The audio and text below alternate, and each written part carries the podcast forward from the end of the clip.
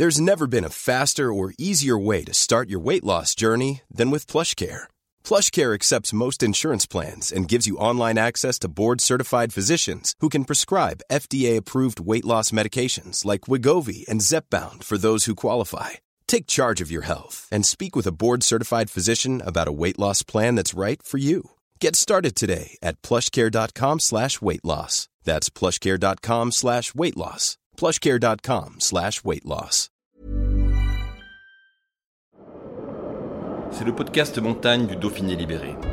Les interviews et les récits, les légendes de l'alpinisme, les champions de ski, le jour où tout a basculé, les grandes et les petites histoires, les exploits et les expéditions, mais aussi les drames, les sagas, les inventions et les pionniers.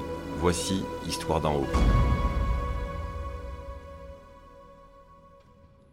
La calotte glaciaire de la Girose, qui domine la Grave, la plus vaste des écrins, est au cœur d'un débat qui fracture le village des Hautes-Alpes sous le col du Lotaré. Depuis 1977, on l'atteint par un téléphérique qui a façonné l'économie de cette mecque du ski piste. Mais son prolongement par un troisième tronçon jusqu'au dôme de la Lose, à 3500 mètres d'altitude, à la place d'un vieux téléski, fait débat. Nécessaire à la survie de la station pour ses partisans, ce projet serait une hérésie pour ses opposants. Le collectif La Grave Autrement, qui veut rendre au glacier sa virginité. Le chantier retardé, alors que l'administration demande des études complémentaires, n'est pas prévu avant 2022. Au pied de la Girose, l'ambiance est électrique. Col des Ruilans, 3200 mètres d'altitude. La cabine du téléphérique nous débarque sur la rive du glacier. La Meige, reine de l'Oisan, domine les visiteurs, le souffle court. Nous rencontrons d'abord Bruno Gardan. Tous les étés, ce guide de haute montagne creuse une grotte de glace pour mieux faire comprendre aux visiteurs les secrets de la Girose. Il faisait partie de l'ancienne équipe municipale qui a lancé ce projet de troisième téléphérique. Alors Bruno Gardan, on est dans la, dans la grotte euh, glacier de la Girose. On a 15 mètres de glace au-dessus de nous. Est-ce que c'est de plus en plus difficile avec le, le, climat de creuser cette euh, grotte que vous creusez depuis 25 ans? Euh, Plus difficile, non, on ne peut pas dire ça parce que le glacier avance à cet endroit-là. Bon, on a perdu en tout une quinzaine de mètres de glace, mais euh, on a encore 60 mètres sous les pieds, donc euh, ici, on n'est encore pas trop embêté. Donc ça change. Pour nous, le travail est à peu près le même. Voilà, alors sur place, là, le glacier il avance de, à peu près de 23 mètres par an. Voilà, parce qu'on a mesuré à l'endroit. Donc, l'ancienne grotte se retrouve 20, 23 mètres plus bas. Voilà, sauf que comme il y a une espèce de plat en dessous, elle se, elle se comprime et en fait elle disparaît. Elle, avec la pression de la glace, euh, le glacier se reconstitue. Quoi. Il y a plus, on ne la retrouve pas l'ancienne grotte. Tous les ans, bah, c'est un peu comme Sisyphe. Hein, il faut... ouais, c'est un travail de Sisyphe, exactement. Un travail ça, consiste en, ça consiste en quoi de, de, de, creuser une glace, de donner la mesure de l'effort que ça représente? Ah, c'est, un truc, ouais, bon, disons que c'est pas un métier d'intellectuel. On prend une pioche, on pose le cerveau, on fait une petite boîte à cerveau à l'entrée de la grotte, et euh, on pose le cerveau et on pioche. Voilà. Par contre, c'est des pioches particulières, c'est des pics à glace, en fait, sont très très affûtés. Et euh, c'est pas comme piocher la terre, euh, ça éclate quoi. C'est-à-dire que pour piocher, un piocheur il s'arrête pas, il n'a pas envie de s'arrêter. On a toujours envie d'aller voir derrière, d'aller voir plus loin. Et c'est pas pénible, c'est, c'est technique, mais c'est pas pénible. Ce qui est pénible, c'est de sortir les gravats. Ça c'est très pénible. C'est des, des, journées de, de combien d'heures de travail euh? bon, Un piocheur, il va piocher 6-7 heures par jour. Il va faire en gros 5 mètres de galerie. Une galerie comme on peut voir là. Et ça pendant 3 semaines, un mois. Hein. Voilà, ouais. Vous êtes 14 en tout, je crois. On est, euh, cette année, on était 14 parce qu'on avait peu de temps en fait pour la faire. Euh, d'habitude, on est plutôt 7-8. Alors, euh, les glaciers, ça apparaissent de plus en plus comme des trésors hein, aux yeux de l'humanité. Ils fondent. Euh, Aujourd'hui, dès qu'on touche au glacier, c'est très sensible. Justement, alors, mmh. vous n'utilisez pas de moyens mécaniques. Non. Voilà. Mais il y a des gravats. Est-ce que creuser cette grotte qui fait, rappelez-nous un peu la surface de la grotte? Bon, bah, Elle fait à peu près 100 mètres carrés, quoi, 100, 100, 120 mètres carrés, disons, dire. Ça n'abîme ouais. pas le glacier? Bon, on fait un trou dans le glacier. Le glacier en fait aussi des trous. Hein. Il fait des crevasses et tout. Bon, on traverse les crevasses. Euh, dire que ça l'abîme, sûrement un petit peu. On peut pas dire. Enfin, voilà. Sachant que les gravats c'est de la glace que euh, qu'on remet, on la repose. Hein. Qui repose dans le glacier. Oui. Il ouais. y a pas, euh, la seule énergie, ce qui, enfin c'est, oui, nous on fait fondre nous avec nos lâcheurs. Ouais. c'est important pour pour un visiteur, pour quelqu'un qui ne pratique pas la montagne, d'avoir cette grotte, sachant que le site de la Grave euh, est amené à avoir une vocation de plus en plus touristique et justement d'éveil hein, au, public bah, C'est ça l'intérêt. En fait, c'est là qu'on peut justifier un petit peu, disons, la présence d'une grotte de glace.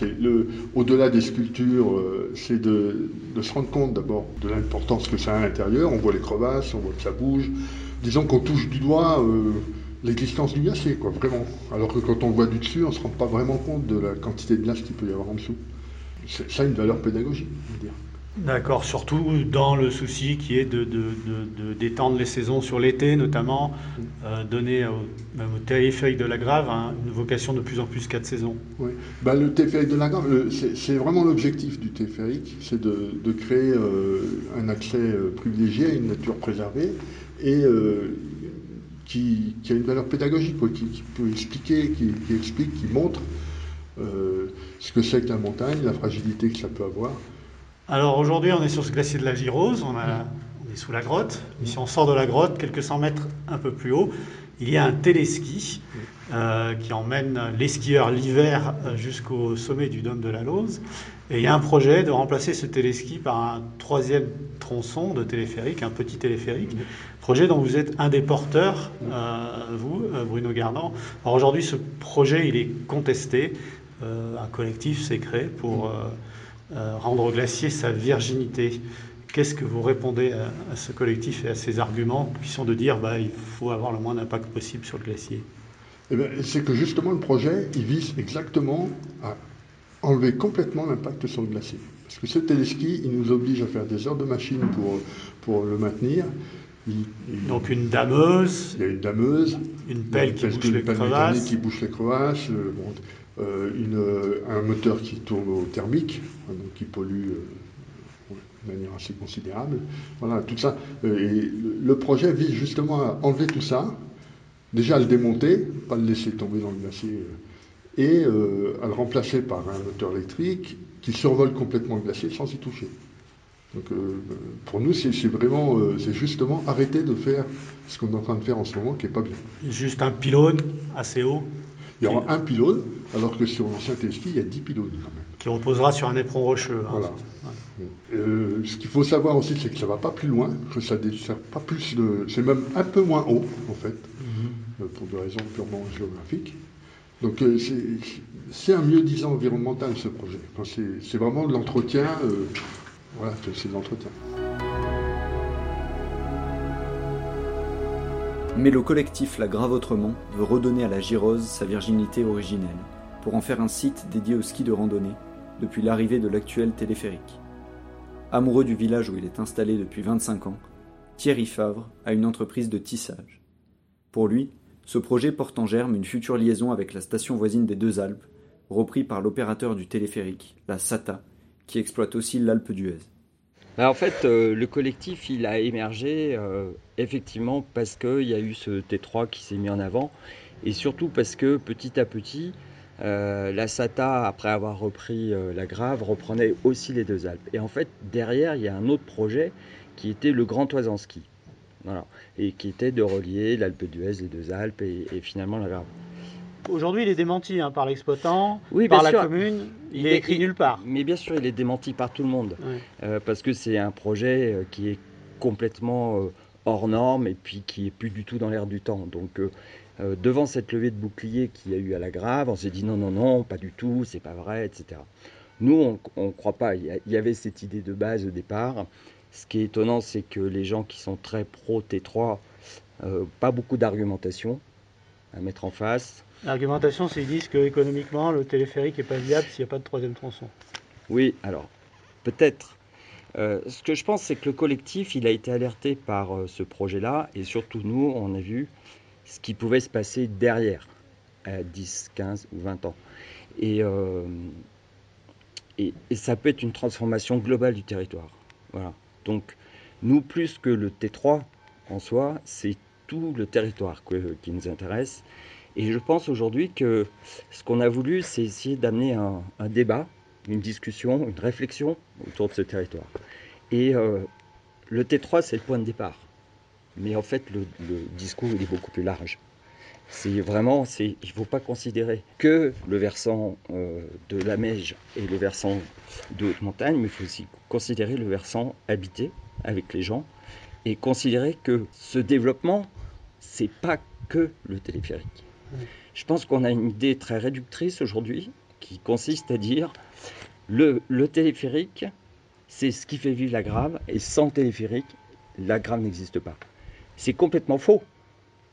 La grave, elle existe par elle-même. Et la grave, c'est aussi plein d'autres gens. C'est pas que le téléphérique. Voilà. Donc la réflexion de la grave autrement, c'est d'ouvrir ce discours à tout le monde, à tous les habitants de la grave. Parce que le téléphérique, il ne profite pas à tout le monde. Quelles sont les autres activités qui peuvent se eh ben, passer Il y a plein. Il y a, il y a- il y a surtout de l'agriculture, je Mhm. pense. Moi, c'est ce qui m'a fait venir ici. C'était euh, ce, ce côté paysan, encore très actif. Je pense que dans le nord aux Alpes, on est la dernière vallée où il y a encore une, activité agricole importante et qui sauvegarde les paysages, qui est un entretien aussi du paysage.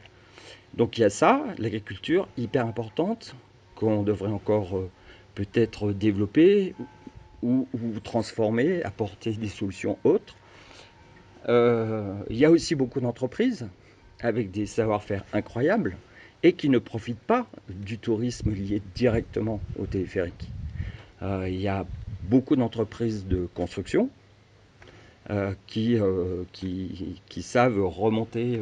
et si ce village il est aussi beau, cette maison là qui vient d'être faite là juste à l'entrée du village, pierre. hein. tout en pierre avec une charpente incroyable, c'est parce que il y a aussi des entreprises aujourd'hui qui savent encore monter des maisons en pierre, refaire des charpentes d'exception. Donc c'est des, des entrepreneurs dans le, dans le bâtiment, c'est des charpentiers, c'est des menuisiers. euh, et puis après, ça peut être aussi d'autres entreprises comme la mienne. Euh, moi, ça fait 20 ans que je suis là, ça fait 20 ans que j'existe. Donc voilà, donc il y a, y a toute une autre population euh, qui, qui est là, qui ne vit pas de, de l'activité du téléphérique. Quand on, on parle la grave, on dit téléphérique, hôtelier, restaurateur. Mais non, il y a plein d'autres gens. David Le Gouen, directeur commercial de la Société d'aménagement touristique de la Grave, filiale de la SATA, estime que la réalisation de ce troisième tronçon est vitale. Il le réaffirme, il n'y a aucun projet de liaison avec les deux Alpes et l'Alpe d'Huez. On a besoin de skier sur le, sur le glacier de la Girose pour une meilleure répartition des flux euh, si on parle de la, euh, si on parle de la partie hiver. Un- C'est-à-dire que le téléphérique arrive à saturation s'il n'y a pas de, de troisième tronçon. S'il n'y a pas de téléski sur le glacier ou de troisième tronçon, le téléphérique Voilà. arrive à saturation à partir de 600-700 personnes euh, euh, par jour. Donc le modèle économique est caduque. Le modèle économique s'effondre. Le, le télé- le téléphérique est devenu euh, rentable et équilibré économiquement à partir de 1993, suite à l'aménagement du glacier de la Girose avec ce téléski, parce que de 1976 à 1986, première période d'exploitation en, en du Briançonnais, le téléphérique était déficitaire, a dû fermer parce que n'avait même pas les moyens de se mettre aux normes de sécurité. La, la solution qui avait été trouvée en 86, c'était de se dire il faut qu'on puisse absorber des gros pics de fréquentation pour ça, on a besoin d'une meilleure répartition spatiale sur tout le domaine desservi par le téléphérique. C'est la solution du téléski qui a été trouvée. Aujourd'hui, on a toujours besoin de cette solution-là. Le téléski aujourd'hui est fortement impacté sur le glacier parce que c'est un téléski à point fixe ancré dans la falaise trifide avec la fonte du glacier. Le glacier s'est creusé, les câbles sont maintenant 60 mètres au-dessus du glacier. On est obligé de faire une digue qui, pose des problèmes euh, de, bullage, des heures de machine pour, euh, euh, faire une, digue de montée nécessaire. La solution technique la moins impactante et la, plus, la mieux disante écologique est très clairement de faire un téléporté, de survoler le glacier et de plus avoir aucun point d'appui sur le glacier. On part du rocher, on a un pylône au milieu du glacier qui est sur un rognon rocheux qui n'est pas sur le glacier et on arrive sur du rocher. Donc on s'affranchit de l'avenir entre guillemets et de l'évolution glaciaire euh, du glacier. C'est la, meilleure des solutions euh, écologiques que l'on peut retenir tout en garantissant l'équilibre économique. Après, euh, le collectif euh, La Grave Autrement dit euh, euh, moratoire, plus d'exploitation du glacier, plus rien. Très bien, on sait juste pas faire pour avoir une pérennité des deux premiers tronçons.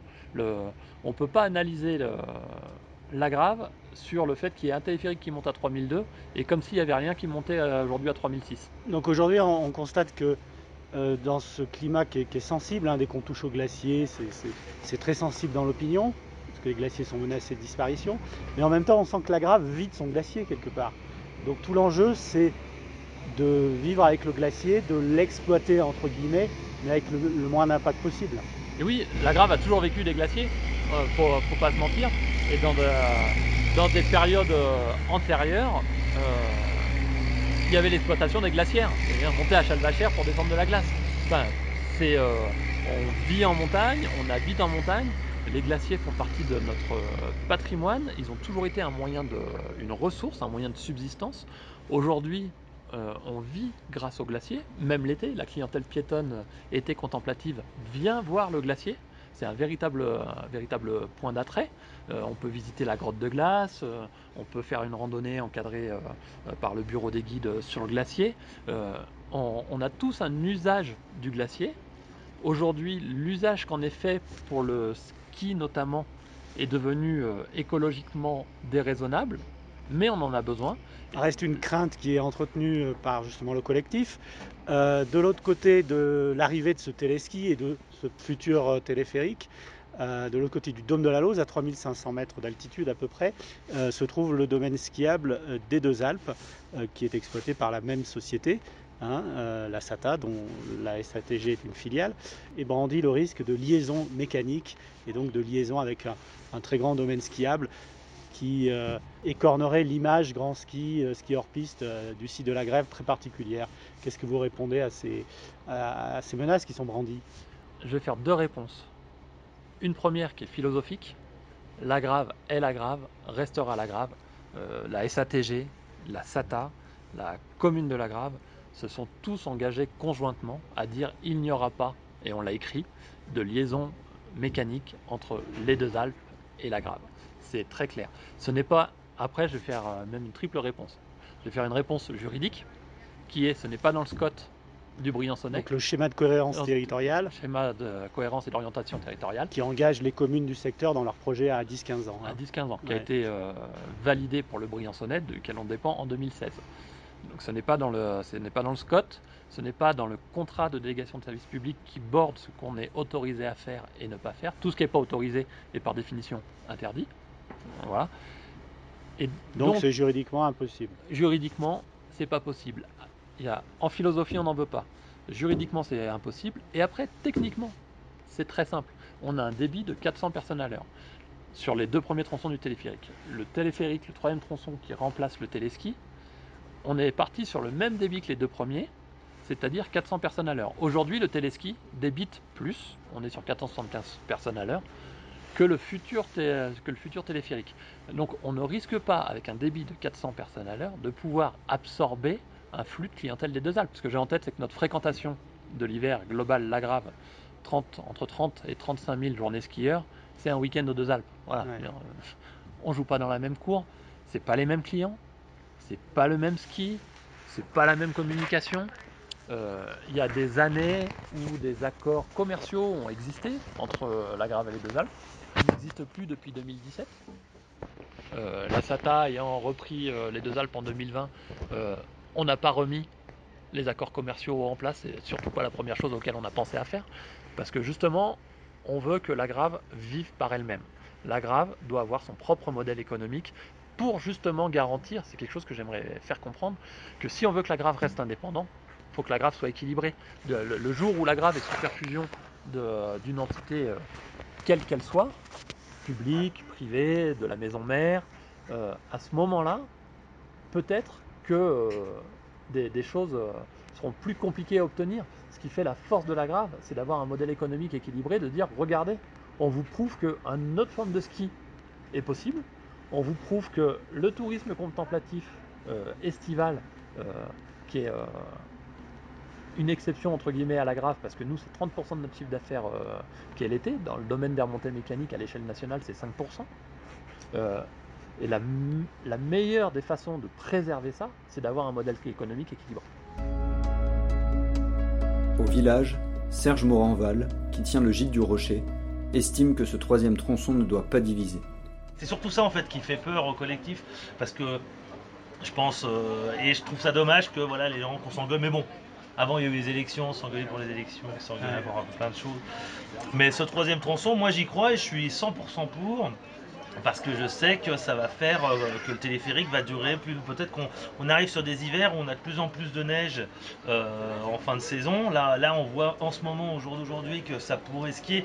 Le ski d'été je suis pas pour parce que je trouve que c'est un peu comme manger des tomates au mois de janvier mais euh, je pense que les saisons pourraient être plus longues, voire avoir une saison qui fasse hiver-été, qui permettrait à tous les gens de la Grave de travailler, parce qu'on parle, on parle vraiment de, petits chiffres. Quoi. La Grave, c'est, c'est pas les deux Alpes, c'est pas l'Alpe d'Huez, mais euh, personnellement, moi, la SATA, euh, je suis plutôt rassuré que ce soit un groupe comme la SATA qui ait repris euh, l'ensemble euh, et, voilà, parce que je connais des gens qui travaillent au dosage, je connais des gens qui travaillent à l'Alpe d'Huez dans les, euh, pour la SATA.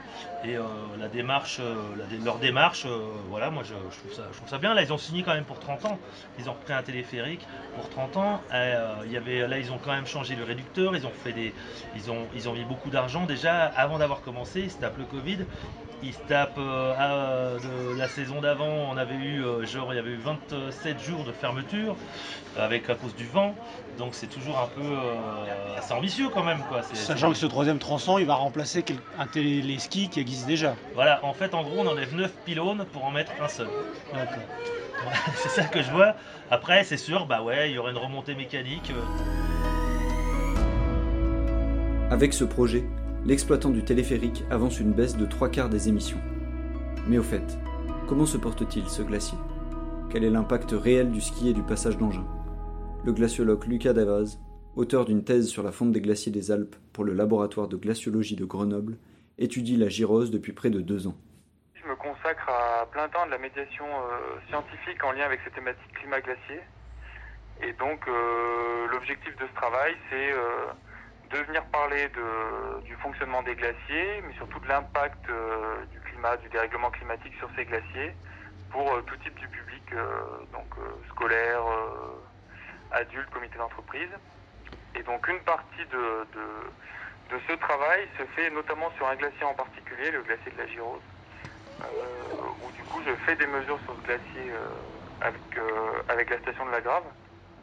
Et l'idée c'est aussi d'impliquer du public dans ces mesures pour voilà, lui faire prendre conscience finalement de, la fonte de ces glaciers en, en, les mesurant sur place. Alors c'est le plus grand glacier des écrins, mais pour, pour le glacier en calotte, euh, alors en fait, il est, il est plus tellement, disons, en, calotte parce qu'en fait, il, commence légèrement à se séparer du, du Mont Blanc. Alors, il est encore attaché. Mais en fait, cette grande calotte qui, qui est occupée du coup Giro de Mont Blanc euh, est en train de, de réduire. Et donc, euh, alors, j'ai pas les chiffres en tête, mais je pense que les, les glaciers de la Vanoise euh, sont, sont un peu plus grands que, que la Girose. Ce glacier, euh, est-ce qu'il résiste au changement climatique? Quels sont les effets que vous constatez? Eh ben, les, effets finalement ils vont être les mêmes que sur les autres glaciers euh, dans les Alpes françaises et même les Alpes européennes. On observe des choses similaires euh, en fait sur toutes les Alpes européennes et puis en fait d'une manière générale même dans la majeure partie des régions du monde. donc en fait on a du fait de l'augmentation des températures, surtout en été, euh, de plus en plus de fonte euh, sur ce glacier. Sur l'hiver, en fait, c'est quand même dur d'observer une tendance. On a quand même des hivers euh, qui peuvent être encore enneigés. Et ce glacier, il a quand même la particularité d'être encore relativement haut. Alors, c'est pas forcément le cas dans sa partie basse, mais en tout cas, en haut, il, a encore, il a encore de la neige en hiver. Mais ce qui va vraiment faire la différence, c'est la fonte qu'il y a en été du fait des températures. Quelle est l'altitude de son bassin d'accumulation? Elle va s'étendre de 3400 mètres, 3500 mètres euh, dans la partie haute, donc sous, on pourrait dire à l'aplomb du râteau. Euh, et dans la partie basse, on est autour de 2400, 2500 mètres euh, sur la langue qui descend, donc en dessous de la gare d'arrivée des Ruyants à 3002. Et de l'analyse d'images satellites, on arrive à savoir ce qui se passe sur ce glacier depuis 1967 jusqu'à jusqu'à 2016 en gros, les dernières années. Et on estime la perte de masse sur ces 50 euh, ans euh, d'environ 25-30 mètres euh, en équivalent en eau. Alors en glaciologie, on parle d'équivalent en eau ou de lame d'eau. C'est-à-dire que si on convertissait la glace qui a été perdue en eau, ça représenterait une fonde de voilà, 25-30 mètres d'épaisseur sur l'intégralité du glacier. Donc si on convertit ça en glace, ça fait une trentaine de mètres de glace de perdu. alors évidemment, beaucoup moins de glace de perdu en haut que, que en bas du glacier. C'est une valeur moyenne sur ces 50 années. Alors aujourd'hui, il y, a un projet qui fait un débat à la, Grave, hein, qui consiste à remplacer l'actuel téléski par un téléphérique qui survolerait le glacier. Il est souvent question, de, euh, notamment du côté des, euh, des opposants, de, de l'impact que peut avoir l'activité humaine sur la glace. Euh, notamment pour entretenir des pistes de ski sur des glaciers, hein, à la Grave, mais pas seulement, hein, partout sur les skis d'été. Euh, quel est l'impact réel du travail d'une pelle sur le glacier ou d'une dameuse? Alors l'impact, ça va vraiment dépendre du, type de travail qui est fait. Après, euh, le travail qui est fait en, général sur les glaciers, c'est surtout du, damage en fait, hein, pour, pour ben voilà, conserver les pistes en bon état.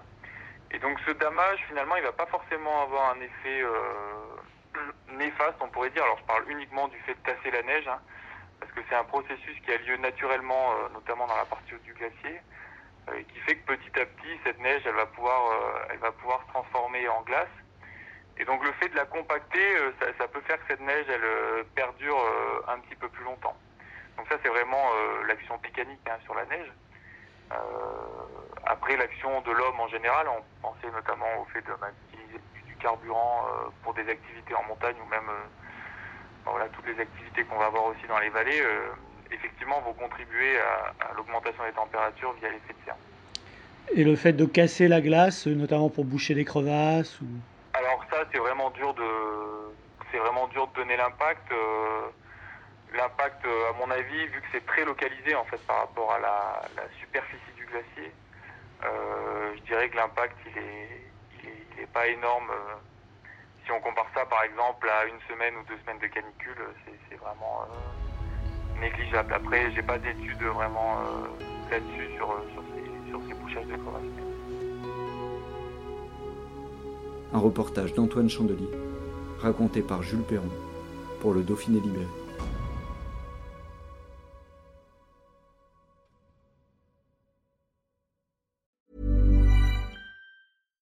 Hey, it's Paige DeSorbo from Giggly Squad. High quality fashion without the price tag. Say hello to Quince. I'm snagging high-end essentials like cozy cashmere sweaters, sleek leather jackets, fine jewelry, and so much more. With Quince being 50 to 80% less than similar brands. And they partner with factories that prioritize safe, ethical, and responsible manufacturing. I love that. Luxury quality within reach. Go to quince.com slash style to get free shipping and 365 day returns on your next order. Quince.com slash style.